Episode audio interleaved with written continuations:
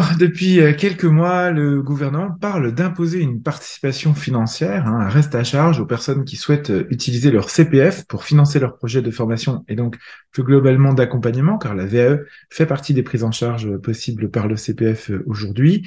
Et dans cet épisode, eh bien, je voudrais vous expliquer en quoi consisterait ce, reste à charge et surtout ce que vous pouvez faire dès à présent pour vous garantir une prise en charge optimale, c'est-à-dire à 100% euh, par votre CPF de votre accompagnement VAE, comme c'est le cas actuellement. Euh, à tout de suite si le sujet vous intéresse.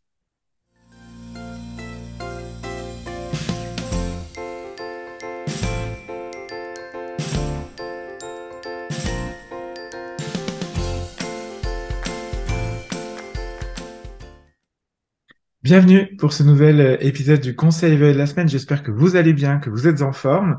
Si vous êtes nouveau, bienvenue à vous. Je m'appelle Julien, je suis ingénieur de la formation et des compétences. C'est un master 2 que j'ai obtenu par la VAE. Je suis également coach professionnel et mon métier, c'est le développement des compétences pour adultes au travers le coaching euh, pro, la formation et bien sûr l'accompagnement à la VAE.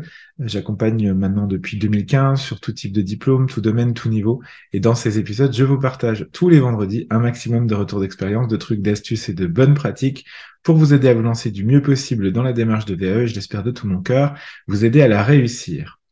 Alors j'ai deux avertissements euh, avant de commencer cet épisode aujourd'hui. Le premier pour vous expliquer que euh, c'est un sujet qui est forcément sensible parce qu'il est politique, euh, il est très politique. je ne suis pas là pour faire de la politique. Je suis contraint malgré tout de vous en parler parce que ça peut impacter, cette décision peut impacter vos parcours parce que oui, bien sûr, le financement impacte forcément un parcours de VAE et c'est d'autant plus vrai pour les gens bah, qui ont un, pouvoir d'achat qui est restreint et donc aussi des métiers plus sensibles, plus tendus et qui ont donc besoin de la VAE. Euh, donc, euh, je vous rappelle que la mission sociale de notre cabinet, au-delà de notre mission économique, bien sûr, on est une entreprise et on vise à gagner de l'argent, mais au-delà de ça, on a une responsabilité sociale et environnementale. Notre responsabilité, notre mission sociale, c'est de rendre la VAE accessible au plus grand nombre. Euh, et c'est l'objectif aussi de cette chaîne, de vous proposer eh bien des conseils pour vous aider à vous lancer, vous réussir, réussir votre VAE, rien d'autre. Donc, s'il vous plaît, pas d'avis politique ni dans un sens ni dans l'autre en commentaire. Pas là pour juger, je veux juste vous informer. Il y a des espaces de débat spécifiques pour ça si euh, évidemment le, débat politique vous intéresse. Le second avertissement que je voudrais euh, faire, c'est faire appel à votre responsabilisation, votre responsabilité de, candidat et plus globalement euh, de citoyen. À chaque fois que ça touche des sujets, des sujets qui sont politiques, qui sont parfois complexes, éloignés de nos préoccupations quotidiennes, il y a un certain nombre de personnes et par conséquent un certain nombre de candidats VAE qui, qui refusent ou en tout cas qui évitent de s'informer je ne juge absolument pas euh, tout ce que je vous dis euh, sur cette chaîne et ailleurs est bienveillant. Euh, ça vise pas à vous culpabiliser ou à vous juger, pas du tout. Mais je constate, je l'ai vu beaucoup avec la, vous savez, ce, cette période de conversion des heures diff, anciennement les heures diff en euros, où il y a eu beaucoup de communication et il y a malgré cette communication plein de gens qui sont passés à travers les mailles du filet et qui n'ont pas pu attendre euh, bah, transformer leurs heures diff en euros et qui ont perdu des centaines d'euros. Et c'est dommage parce qu'aujourd'hui, ils regrettent d'être passés à côté de ces informations. Donc, euh, je fais cet épisode, cet épisode dans l'espoir que vous soyez informés euh, pour que vous disiez pas après, ah bah oui, je ne savais pas. Donc là, en l'occurrence, si vous regardez cet épisode, vous savez. Donc, surtout, au-delà de savoir, ce qu'il faut, c'est agir. Hein. Euh, un peu d'attention, un peu d'action, s'il vous plaît, pour vous, euh, pour ne pas avoir à dire après, ah ben mince, je savais pas, j'ai pas fait à temps, j'ai pas pu, parce que c'est c'est doublement culpabilisant et ce serait dommage. Euh, voilà, j'ai dit ce que j'avais à vous dire. C'est je fais de la formation pour adultes justement parce que je veux faire, je veux travailler avec des gens qui sont responsabilisés. Donc, c'est aussi important de pouvoir vous dire les choses. Et je fais encore une fois avec beaucoup de, bienveillance et de respect. voilà. Donc j'espère que vous ne prendrez pas mal, mais c'est important de vous, dire, de vous dire les choses aussi pour que vous sachiez et que vous puissiez agir. Euh, cela étant dit, de quoi est-ce qu'on parle aujourd'hui? Alors, je vais juste refaire un petit peu d'historique pour vous redonner du contexte. En fin d'année dernière, c'était en, décembre 2022, le gouvernement a, déposé un abonnement hein, au projet de loi de finances de 2023. Le projet de loi de finances, c'est la procédure qui prévoit et qui autorise le budget de l'État. Ah, donc bien sûr, il y a toute la partie recettes, hein, les impôts, les taxes, tout ça, et puis aussi la partie dépenses avec un enjeu majeur et j'imagine comme tout le monde, hein, comme moi à titre personnel, comme nous au titre du cabinet, bah euh, l'idée c'est de d'essayer de réduire les dépenses. Euh, et l'une des grosses dépenses de ces dernières années, c'est euh, le CPF. Alors bien sûr, il y a toujours plus, il y a toujours des dépenses plus importantes évidemment, il y a toujours des dépenses moins importantes aussi, mais malgré tout le CPF, donc le compte personnel de formation, qui permet aux actifs de se former tout au long de la vie et qui leur donne des moyens financiers pour se former tout au long de la vie. Vous cumulez finalement des euros lorsque vous travaillez. Euh, et euh, ça vous permet de vous former en dehors de votre temps de travail parce que c'est le gros avantage du CPF, c'est que c'est décorrélé de votre employeur. C'est-à-dire que vous pouvez faire des formations sans forcément informer votre employeur. Je trouve que c'est une bonne chose parce que ça vous donne, c'est un peu le principe, la responsabilité de votre développement des compétences tout au long de la vie. Et je trouve que c'est une très bonne chose, moi, à titre personnel. En tout cas, je trouve que ça part d'une bonne idée de départ. Euh, de vous donner la possibilité de nous donner, parce que moi aussi j'ai utilisé deux fois mon CPF, euh, de nous donner les moyens de nous former. Alors, il y aura toujours quelqu'un pour dire c'est trop euh, ou c'est trop peu, peu importe. Force est de constater que ça a marché, ça a fonctionné. Il y a beaucoup de gens qui sont formés grâce au CPF. Il y a eu plus de 5 millions de formations souscrites depuis que ça a été, ça a décollé en fin 2019. Et, et forcément, bah, tout ça représente pas mal d'argent. 7,1 milliards engagés selon la Caisse des dépôts et des consignations qui gère le dispositif CPF. Donc voilà, ça c'est euh, quand même un, un, montant important et c'est bien. moi je trouve ça c'est une bonne chose. Ça prouve que les gens, bah, quand ils veulent euh, et qu'ils peuvent, bah, ils se forment. Donc c'est une bonne chose parce qu'on est dans un monde quand même qui nécessite d'acquérir de nouvelles compétences en permanence euh, pour faire face aux nouveaux défis qui sont les nôtres. et donc c'est une, pour moi une très bonne chose que l'on puisse se former. La VAE faisant partie des, des, de la formation au sens large, hein, évidemment. Mais malgré tout, comme toujours, comme dans tous les systèmes, il y a eu des dérives, il y a eu des arnaques. Je m'attarde pas là-dessus, c'est pas l'objet de, cet épisode. Euh, si le sujet vous intéresse, vous avez euh, déjà forcément entendu parler de la chose. Et si euh, il vous intéresse, mais que vous n'en avez pas encore entendu parler, renseignez-vous parce qu'effectivement, il y a eu pas mal de problèmes. Du coup, l'enjeu pour le gouvernement, ça a été de mieux encadrer le dispositif CPF depuis déjà plusieurs mois. Et objectivement, sur le fond, ça se comprend. Il y a une première salve avec un meilleur contrôle et des vérifications des organismes de formation qui étaient habilités sur la plateforme CPF. Et ça a été honnêtement une très bonne chose parce qu'il y avait effectivement beaucoup d'abus et de dérives au détriment des usagers et donc des gens qui se forment. Ce qui nous, euh, en tant qu'organisme de formation, ben, euh, met un petit peu le, comment, jette le discrédit euh, des organismes de formation qui font bien leur, enfin, qui essayent, en tout cas, j'essaye en toute humilité, de bien faire notre travail, d'accompagner nos candidats, nos, nos, stagiaires au mieux. Bah forcément, quand il y en a plusieurs, il y a plusieurs organismes qui fraudent et qui arnaquent les gens, bah ça jette le discrédit sur toute la, profession. Moi, je trouve que c'était une bonne chose cette première sable de contrôle. Euh, ça a égrené plein, plein, plein d'actions de formation sur le CPF. Il y a aussi eu, il y a quelques semaines, la mise en place euh, de la connexion avec, euh, vous savez, c'est le dispositif France Connect et notamment mon identité numérique, le truc que vous faites valider euh, à la poste.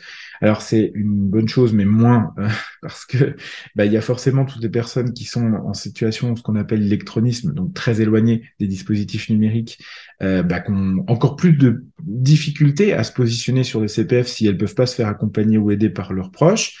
Euh, ça va quand même dans le bon sens parce que ça permet aussi, ça vous donne la garantie, vous, en tant qu'usager, euh, bah, de pas vous faire arnaquer parce que comme il y a une double vérification, on peut pas euh, utiliser vos sous euh, sans votre accord. et puis, il y a enfin, donc, hein, ce qui m'amène aujourd'hui à faire cet épisode, prévu par l'amendement à la loi de finances de 2023, l'objectif étant de limiter l'engagement financier, donc de la mise en place de ce reste à charge autrement dit d'une participation financière à ceux qui souhaiteraient se former, en l'occurrence, se faire accompagner par la VAE. A priori, à ce stade, seraient exclus les demandeurs d'emploi, les salariés qui cofinanceraient euh, leur projet avec leur employeur, et puis bien sûr les agents de la fonction publique, les pauvres, ils ont encore des dispositions spécifiques en heure avec l'accord de leur employeur, etc. Donc ils en sont pas là. Euh, je ferai d'ailleurs prochainement une, un épisode à l'attention de la fonction publique, euh, parce que je pense qu'il y a beaucoup de choses à faire en VE dans ces métiers qui sont euh, malheureusement euh, bien trop souvent euh, dévalorisés, comme beaucoup d'autres d'ailleurs. bref, voilà. Donc, en dehors de ces publics, tous les gens qui utiliseraient leur CPF seraient soumis à ce reste à charge. Alors, donc déjà à l'époque, ça avait fait un peu de bruit, mais ces dernières semaines, cette mesure qui était finalement encore très abstraite euh, s'est affiné avec les déclarations du ministre de l'économie, des finances et de la souveraineté euh, industrielle et numérique, Bruno Le Maire, c'était euh, le 9 mai dernier sur France Culture, qui a indiqué que la hauteur de reste à charge serait de l'ordre de 30%. voilà. Concrètement, concrètement, Contrairement aujourd'hui où finalement le CPF il couvre 100% de votre accompagnement, alors évidemment dans la limite de l'argent que vous avez euh, accumulé, hein, de votre fonds disponible, ça signifierait qu'une personne qui souhaite faire financer son projet euh, VE par le CPF bah, bénéficierait de 70% de sa prise en charge et devrait payer par conséquent 30%, euh, les 30% restants sur ses fonds personnels payés de sa poche. Alors, chez nous, pour vous donner une idée, actuellement, là, au moment où je tourne et on va diffuser cette vidéo, donc on est 8, euh, je tourne le 8 juin et on diffuse le 9 euh, juin 2023. Euh, nos formules, c'est ça, représenterait donc à peu près 600 euros pour un accompagnement VE 18 heures, 690 euros pour un accompagnement VE 21 heures et 780 euros pour un accompagnement VE 24 heures à payer de votre poche à vous. Alors évidemment, si vous avez plein d'argent et que vous savez pas quoi en faire, c'est super vous vous en fichez. Euh, si c'est pas le cas, ce qui me semble être la plupart euh, des candidats qu'on accompagne, et je me mets dedans si moi j'étais euh, concerné, euh, mais je ne referai pas de vérité tout de suite, bah c'est quand même une somme qui est forcément importante et qui en plus n'est pas la seule. Je vous renvoie aux vidéos et aux épisodes qu'on a déjà fait sur toute la partie coût, financement du projet VE, parce qu'il y a d'un côté les frais d'accompagnement, mais il y a aussi les frais certificateurs.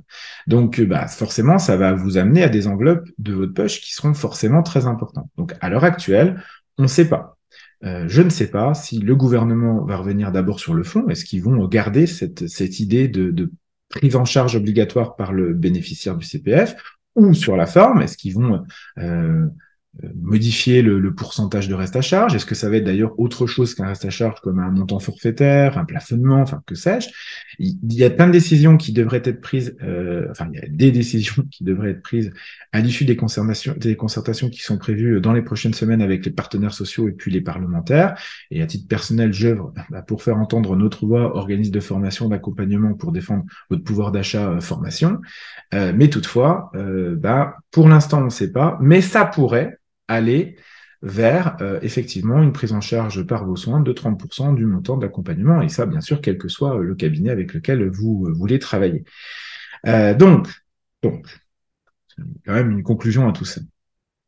Pour bénéficier de la situation actuelle, c'est-à-dire la, garantie de la prise en charge actuelle à 100% de vos accompagnements VE par le CPF, si vous avez bien sûr le budget pour, bah, mon meilleur conseil, ça reste l'action et l'action rapide.